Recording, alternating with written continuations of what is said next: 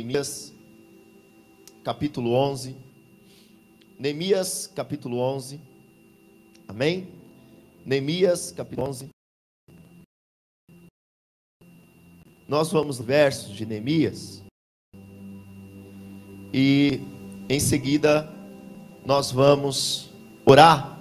Quero continuar compartilhando. Neemias, capítulo 11, verso 1 diz assim: Os príncipes do povo habitaram em Jerusalém mas o seu restante deitou sortes para trazerem um de dez para que habitasse na santa cidade de Jerusalém. E as nove partes permaneceram em outras cidades. Verso 2: O povo bendisse todos os homens que voluntariamente se ofereciam ainda para habitar em Jerusalém. Pai, nós oramos pela tua palavra. Sabemos que a tua palavra é a verdade, sabemos que a tua palavra é a vida.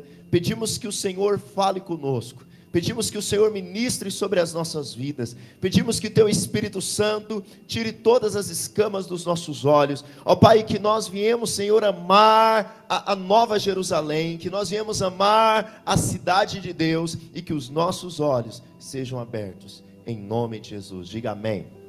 Irmãos, estamos estudando o livro de Neemias.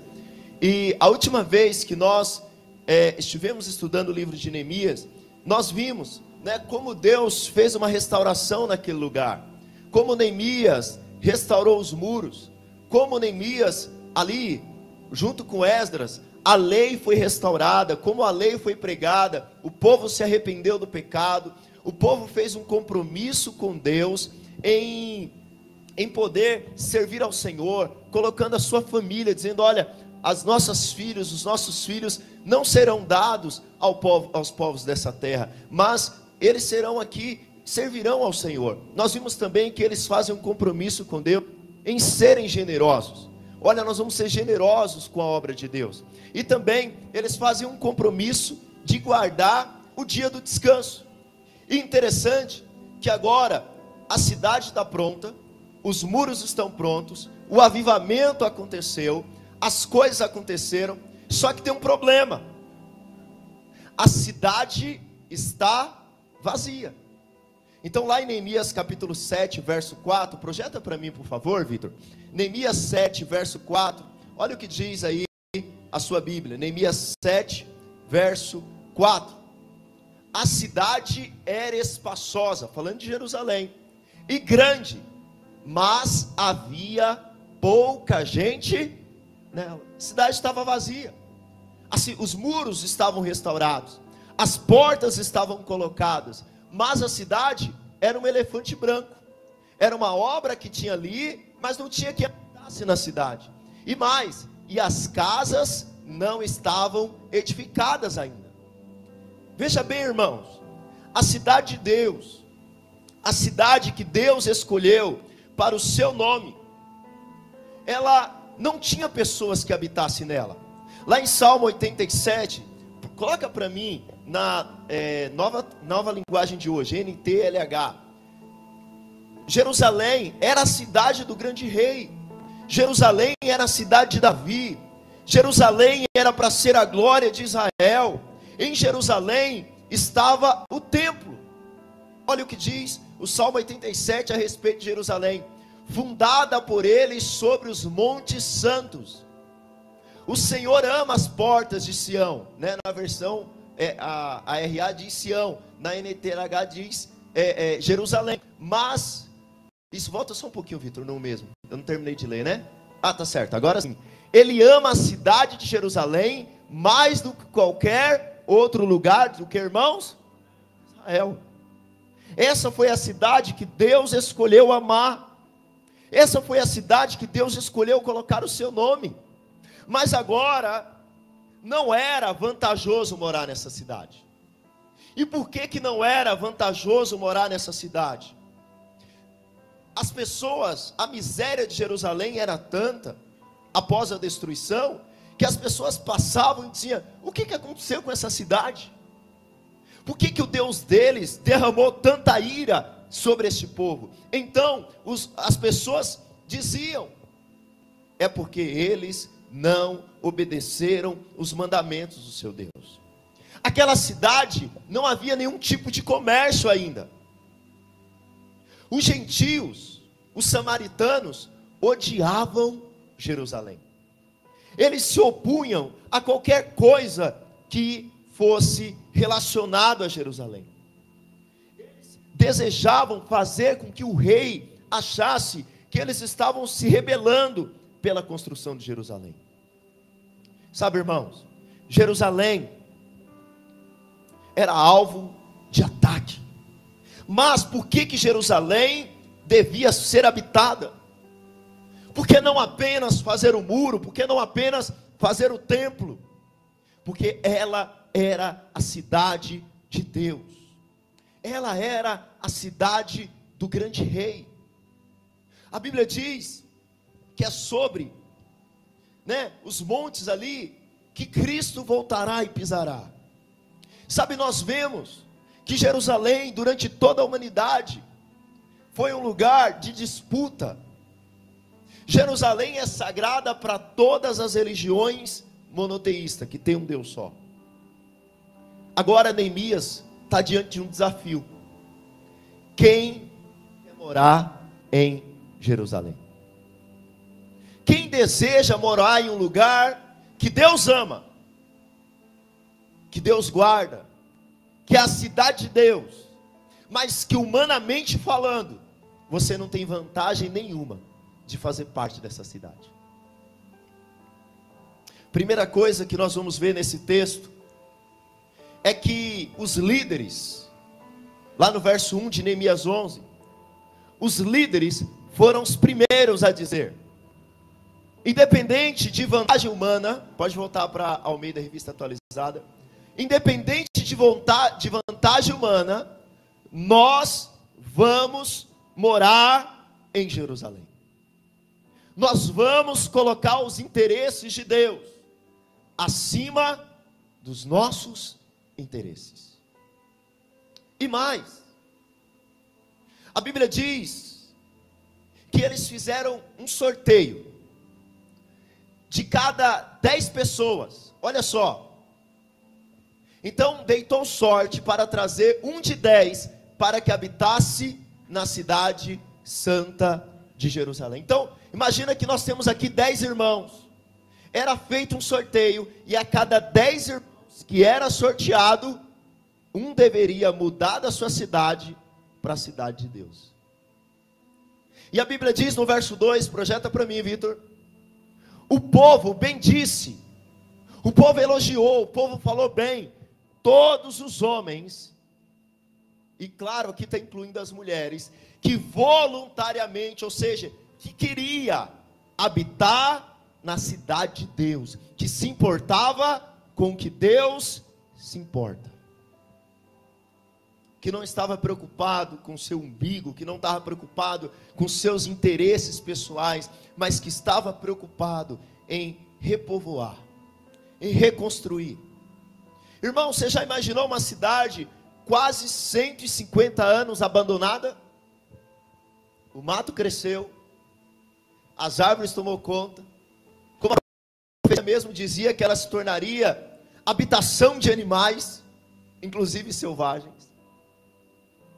Agora, quem se mudasse para lá, teria que reedificar sua casa, teria que fazer uma limpeza sobre Jerusalém, teria que estabelecer sobre Jerusalém. Mas havia um povo que não estava pensando nos seus interesses, que não estava preocupado se Jerusalém era motivo de desprezo pelos povos, ele estava preocupado. Deus quer que Jerusalém esteja cheia. Deus deseja que Jerusalém esteja habitada. E eu não estou preocupado com os meus desejos. Eu estou preocupado com o que Deus se preocupa. Eu quero o que Deus quer. Você sabe, a Nova Jerusalém é um símbolo da igreja. A Nova Jerusalém, a Jerusalém de Deus hoje é um símbolo da igreja. Agora, irmãos, qual é a vantagem de você fazer parte da igreja? Humanamente falando, depois dessa política, então, você dizer que é crente, você já é atacado. Você vem para a vida da igreja e você ainda dá parte do seu dinheiro para manter esse lugar. Você gasta sua gasolina para buscar irmãos, para visitar irmãos, para consolidar irmãos. E as pessoas perguntam, falam assim: "Você é crente? Você está doido?" Sabe? Humanamente falando, era mais vantajoso estar tá em casa assistindo sei lá o que. Mas existe um povo que não está preocupado com o que é vantajoso humanamente. Porque ele sabe quem Deus ama. E ele sabe por quem Cristo deu a sua vida. Ele ama o que Cristo ama. Muitos veem na vida da igreja porque querem ter alguma vantagem, mas isso aqui não é um clube de vantagens. Mas a Bíblia diz, falando aos maridos, ele diz: Olha, maridos, amai a sua esposa, como Cristo amou quem? A igreja. E tem gente que diz assim, pastor, eu amo Cristo, mas não ama a igreja. Nós precisamos amar o que Jesus ama. E mesmo que não seja vantajoso, mesmo que a cidade esteja vazia, mesmo que precisa ser reconstruído, mesmo que nós precisamos gastar a nossa vida, nós vamos amar o que Deus ama. Nós vamos gastar a nossa vida naquilo que Cristo gastou a sua vida. Irmãos, qual que era o conforto de morar numa cidade onde as casas não haviam sido construídas ainda, irmãos? Qual que era o conforto de estar no lugar onde o inimigo era o alvo de ataque do inimigo? Nenhuma. Mas ele sabia que o coração de Deus estava voltado para aquele lugar. Nós precisamos estar envolvidos com o que Deus está envolvido. Deus está envolvido com a vida da igreja. Diga amém. Eu quero te falar algumas características daqueles que habitaram em Jerusalém. Queria que você prestasse bastante atenção. Do verso 4 ao verso 6. Olha, olha a primeira característica daqueles que habitam Jerusalém. Habitaram, pois, em Jerusalém alguns dos filhos de Judá e dos filhos de Benjamim. Veja bem, duas tribos foram que sobraram das doze. As dez foram para o exílio por meio dos assírios e não voltaram mais. Dos filhos de Judá, Ataías, filho de Uzias, filho de Zacarias, filho de Amarias, filho de Cefatias, filho de Malaléu, dos filhos de Pérez, cinco. E Mazias, filho de Baruque, filho de Coozé, filho de Razaías, filho de Adaías, filho de Joiaribe, filho de Zacarias, filho do Silonita. Próximo. Todos os filhos de Pérez que habitaram em Jerusalém foram 468 homens. E qual que era a característica desses 468? Valentes. A primeira característica daqueles que habitam a cidade de Deus é gente valente. Como Paulo disse ao seu discípulo Timóteo: Timóteo, Deus não tem nos dado espírito de covardia. E valentia aqui não é puxar sua peixeira, não. Não é ser ignorante, não. Não é ser bravo, não. Mas é alguém que toma a espada da palavra e diz: não importa a circunstância, não importa o que esteja acontecendo, eu não vou largar de defender a cidade de Deus. Não importa quanto ela esteja deserto, eu sou um valente do Senhor. Eu habito na cidade de Deus. E daqui eu não arredo meu pé. Irmão, vou te falar uma coisa para você. A palavra covarde e cristão não cabe na mesma frase. Não cabe. Para você habitar na cidade de Deus, você tem que ser um valente do Senhor. Quantos valentes do Senhor tem aqui? Diga amém. Não é gente que vai desistir no primeiro problema. Não é gente que vai parar no primeiro problema. O verso 7. Vamos ler do 7 ao 9. Do 7 ao 9 ele traz uma outra característica.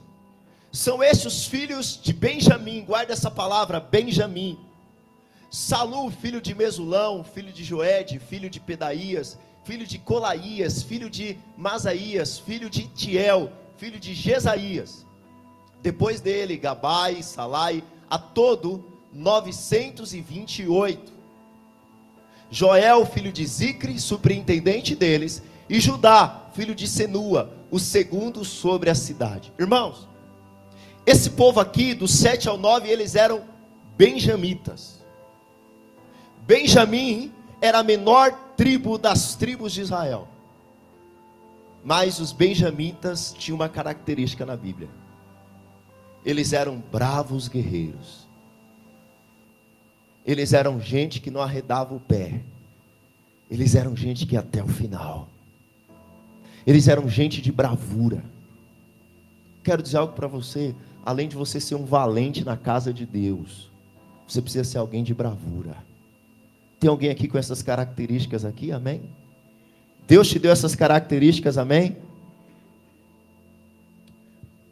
Uma última característica que habitavam na casa de Deus era aqueles que faziam a obra na casa de Deus era aqueles que faziam a obra no templo.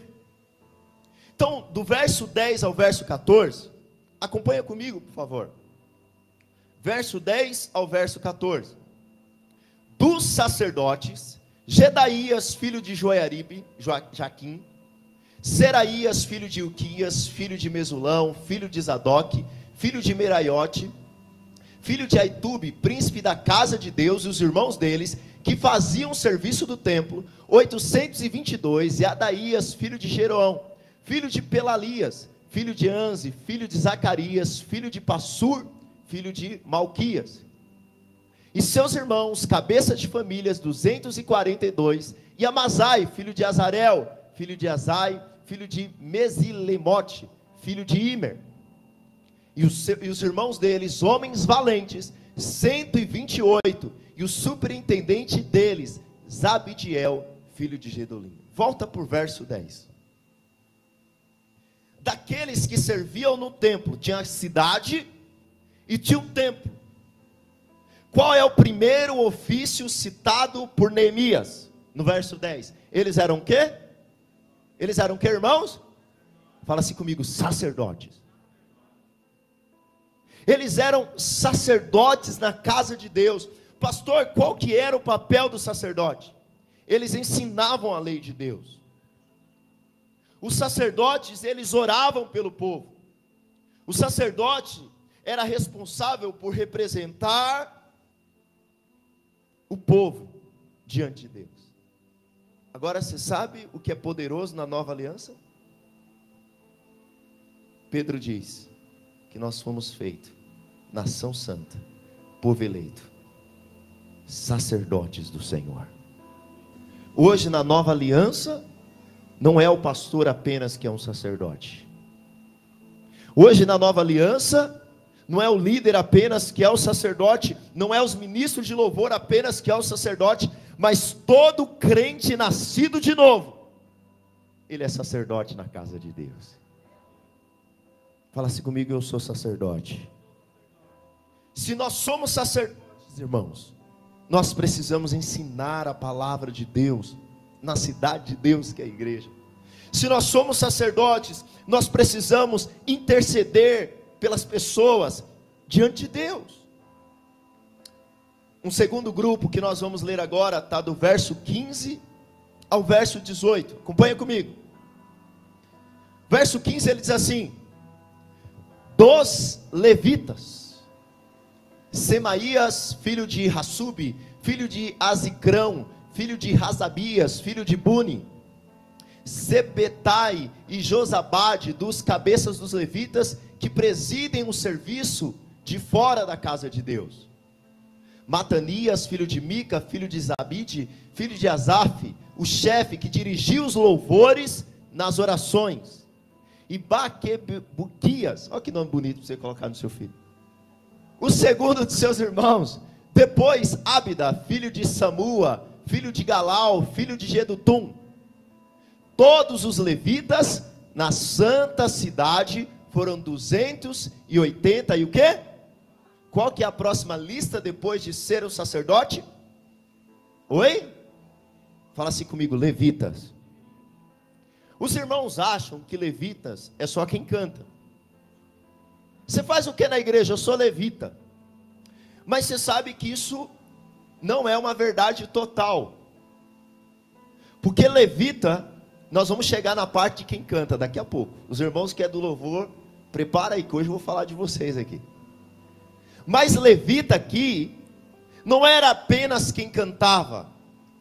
Eles cabiam ensinar a palavra dentro e fora de Jerusalém, nas outras cidades. O levita, ele tinha que cuidar do templo. Se fosse hoje, hoje aqui não é o templo, é o templo quando nós nos arrumamos. O levita também tinha que varrer o chão também. O levita tinha, quando era na época do tabernáculo, tinha que armar e desarmar o tabernáculo. O levita, eles eram responsáveis por recolher os dízimos era eles também que eram os diáconos do templo.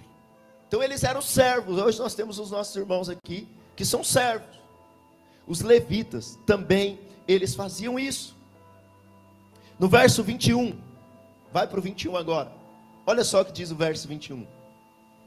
Os servidores do templo o habitaram em Ofel e estavam a cargo de Zia e Gispa. Agora nós temos sacerdotes, nós temos levitas e nós temos dentro dos levitas, que era da tribo de Levi, por isso o nome levitas, nós tínhamos aquele que fazia o que no templo?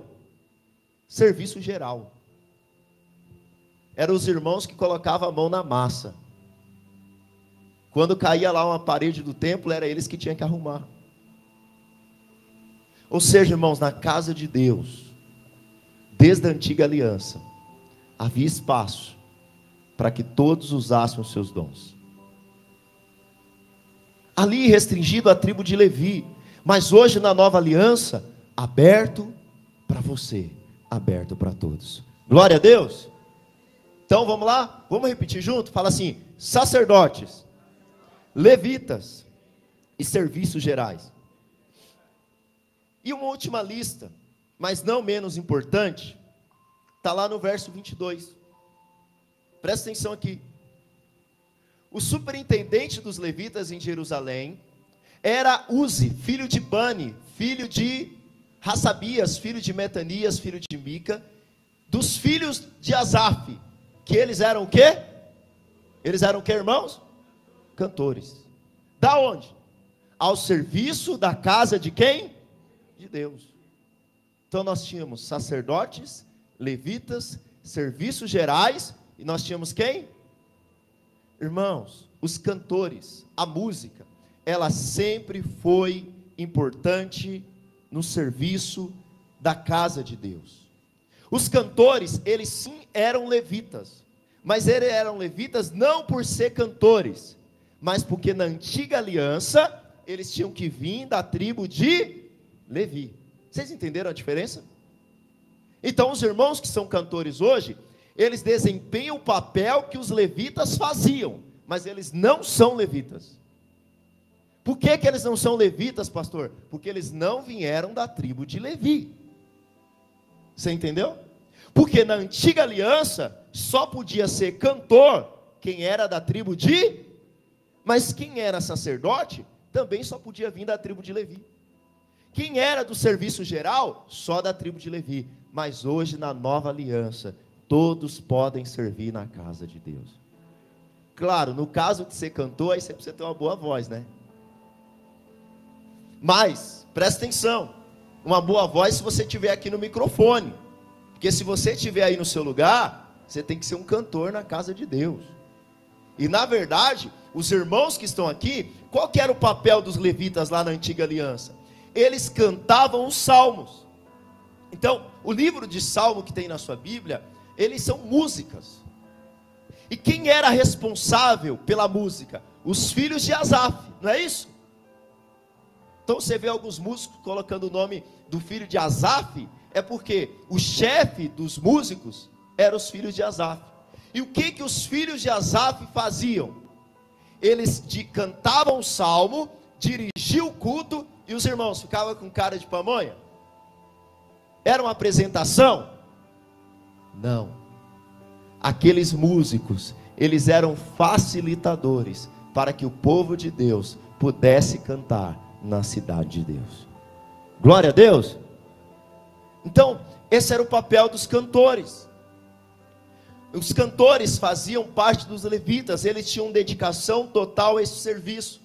A responsabilidade então era conduzir o culto por meio de salmos. Em toda a história do povo de Deus, a música sempre foi muito importante. Irmãos, quando você vem para o culto, cante.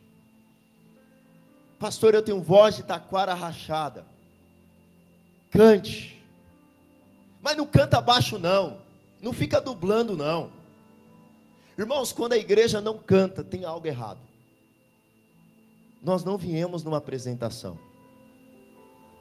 Nós viemos para nós cantarmos ao nosso Deus. Pastor, esses irmãos que estão aqui na frente, eles são apenas facilitadores. Eles estão conduzindo o culto. Eles estão conduzindo o culto por meio de músicas.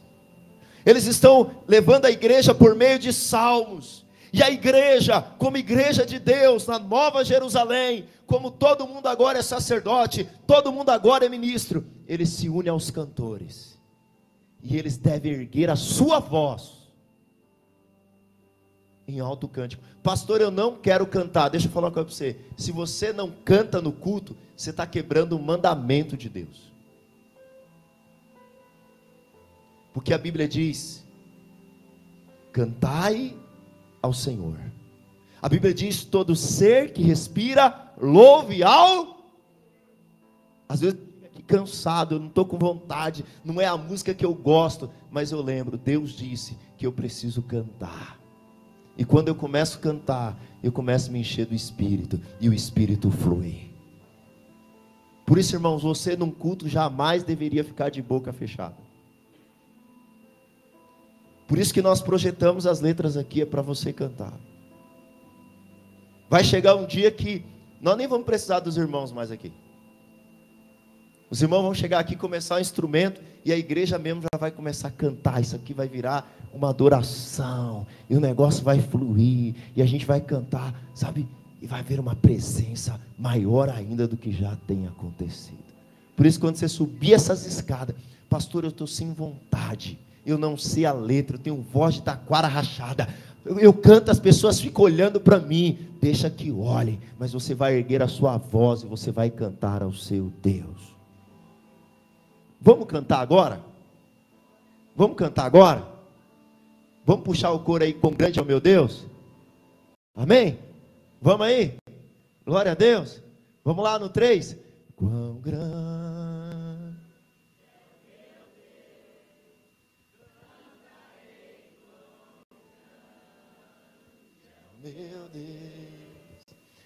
Todos hão de ver Quão grande é o meu Deus.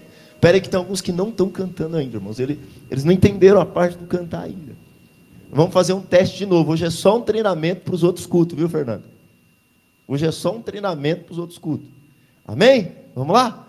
Quão grande é o meu Deus, cantarei é o meu Deus, e todos hão de ver quão grande é o meu Deus. Aleluia, vamos aplaudir ao Senhor. Hoje você começou a entender. Hoje você começou a entender. Pastor, na igreja todo mundo tem que cantar? Tem. E os mudos? E quem é mudo? Filha, que ele vai ter que cantar em Libras, se, se tiver um. Vai fazer em Libras. Amém, irmãos? Glória a Deus. Aleluia. Pastor, qual que é a forma que a cidade de Deus deve ser edificada? A primeira tentação que nós temos é fazer com que nós não valorizamos a cidade de Deus, que na nova aliança é um símbolo da igreja. É nós não valorizarmos os cultos, olhar a igreja de Deus vazia e não se importar com isso. Olhar os bancos vazios e dizer: ah, não, está tudo legal. Mas sabendo, porque o sorteio foi para escolha, sim ou não? O sorteio entre a cada dez israelitas, um tinha que morar na nova na Jerusalém, sim ou não? Filho, lá fora está cheio de gente escolhida por Deus. Se lá fora está cheio de gente escolhida por Deus, por que, que essas cadeiras estão vazias? Por que, que essas galerias ainda não estão cheias? A primeira tentação é nós não valorizarmos, é a gente virar o clubinho da Crentolândia, de não queremos avançar. Vitor, é verdade, é o clubinho da Crentolândia. Mas a segunda tentação é nós queremos fazer tudo em Jerusalém. Agora, pastor, nós vamos morar na igreja. Você falou que a, que a Jerusalém aponta para a igreja né? Tinha uma época que o Igor queria mudar aqui para a igreja. Falei, não, você não vai mudar aqui para a igreja, não. A nossa tentação é agora nós queremos fazer só aqui. Mas deixa eu te falar, nós somos da Nova Jerusalém, mas nós precisamos ir lá fora. A Nova Jerusalém é importante, mas nós precisamos ir lá fora. As duas tribos que sobraram para habitar em Jerusalém, quais foram elas? A tribo de. Ó, oh, os irmãos estão crentes, hein?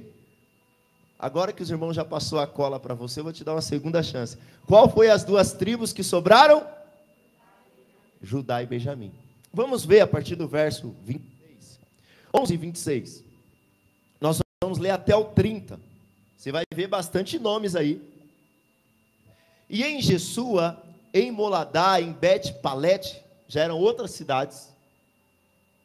Em Razasual e Berseba e suas aldeias. Em Ziclag, em Mecona e suas aldeias.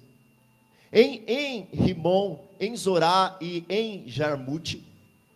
Em Zanoa, em Adulão e nas aldeias delas, em, La, em Laquis e em seus campos, em Azeque e suas aldeias, acamparam-se desde Berseba até o vale de Inom, 31. Os filhos, até aí, perdão, até os 30. Aqui nós lemos do 26 até o 30 que os filhos de Pérez, Pérez aqui é Judá. Os filhos de Judá que não estavam em Jerusalém, eles tinham que alcançar essas cidades que estavam em volta de Jerusalém. Agora vamos ver do 31 em diante. Olha o que diz, a partir do verso 31. Os filhos de Benjamim também se estabeleceram em Geba e daí em diante em Micamás, Aia, Betel e suas aldeias. Em Anatote, em Nob, em Ananias. Em Razor, em Ramar, em Gitaim. Em Hadid, em Zeboim, em Nabalate. Em Lode e em Ono, no vale dos artífices. Ou seja, parte, tem um 36 ainda, perdão, coloca o 36 para mim. Dos levitas haviam grupos tanto em, tanto em Judá como em Benjamim. Então, irmãos, nós vemos o que? Nós vemos que esses irmãos edificaram a igreja, a Jerusalém, apontando para a igreja hoje, mas não de uma forma centralizada. Nós somos parte da cidade de Deus, mas nós também precisamos sair da cidade de Deus. Em seguida, nós vemos que tanto pessoas da tribo de Benjamim foram habitar, quanto da tribo de Judá. E aqui, eu quero terminar falando para você, que quando nós olhamos para a igreja, e eles olhavam para Jerusalém, não tinha nada que os atraísse. Quando nós olhamos para a edificação da igreja, nós pensamos, avaliamos e chegamos na nossa casa e colocamos a cabeça no travesseiro depois de um dia de visita. Nós olhamos os problemas e nós fazemos uma comparação humana. E na comparação humana nós dizemos: vale a pena fazer parte do clube do Bolinha. Vale a pena fazer parte de outro tipo de sociedade. Muitos de nós viemos para a igreja porque fizeram uma propaganda que aqui era o melhor clube para você. Mas nós não temos o melhor som. Nós não temos o melhor entretenimento para você. Esses irmãos são até legais, mas nós não somos perfeitos. E nós viemos para a edificação da igreja de Deus. E nós começamos a comparar o quão vantajoso seria eu estar em qualquer outro lugar. Até o dia que eu tenho revelação da cidade que Deus ama. A cidade que Deus ama é Jerusalém. A cidade que Deus escolheu para estabelecer o seu nome é Jerusalém. Portanto, essa Jerusalém, que é um símbolo da igreja, é o que nós precisamos amar. Nós precisamos amar Jerusalém de Deus, que é a sua igreja. Precisamos orar para o Jerusalém, que é a sua igreja. Precisamos edificar Jerusalém, que é a sua igreja. Mesmo que humanamente falando, não pareça ser vantajoso fazer parte dela. Queria que você ficasse de pé no seu lugar. Sabe, eu quero fazer um desafio para você. Poucos têm se importado com a cidade de Deus. Poucos têm se importado com a casa de Deus. Poucos têm se importado com o lugar que Deus se importa. Muitos estão preocupados sobre o lugar mais confortável, muitos estão preocupados sobre o que a igreja pode me dar. Mas hoje eu queria fazer uma oração com você, com o povo que se importa com o que Deus se importa. Sabe, irmãos, como missionários que foram para a Índia. Amém. Como missionários que foram para a Índia e gastaram a sua vida para ganhar uma pessoa. Como missionários que vieram para o Brasil edificar igreja, morreram de malária para edificar a igreja. Porque era vantajoso? Missionários que deixaram os Estados Unidos, deixaram mas eles amaram a igreja do Senhor. Eu quero te perguntar: você ama edificar o que Deus ama também? Porque senão, meu irmão, você vai largar rápido, você vai desistir rápido. Mas Deus está atrás de gente que é valente, Deus está atrás de gente que tem bravura. Deus está atrás de gente que é sacerdote, que é levita na sua casa, que é gente que está disposta a qualquer coisa, não para engrandecer o nome de uma denominação, ou para favorecer um pastor, ou o nome de alguém, não. Talvez alguns estivessem dizendo: Ah, Neemias, você está com interesse próprio, né, Neemias? Você está puxando sardinha para o seu lado. Não, meu irmão. Não, não é isso. Neemias não estava preocupado consigo. Se ele tivesse preocupado consigo, ele estaria habitando nos palácios de Suzã, lá do rei da Pérsia. Ele estava preocupado com o que Deus se preocupa. Queria que você fechasse os seus olhos nessa hora. Talvez você está aqui nessa noite e você ainda não teve revelação da casa de Deus. Você ainda não teve revelação do que é amar a igreja do Senhor. Muitos que estão aqui amam a, sua, a igreja de uma forma tão estupenda, que tem gastado seus dias, que tem aberto a sua casa, que tem levado a palavra na célula, que tem aberto a sua casa para a célula, que tem se entregado.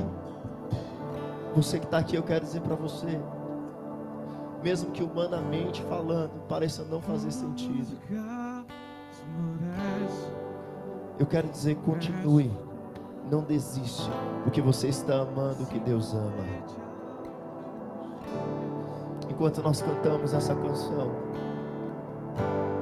eu queria que você orasse ao Senhor.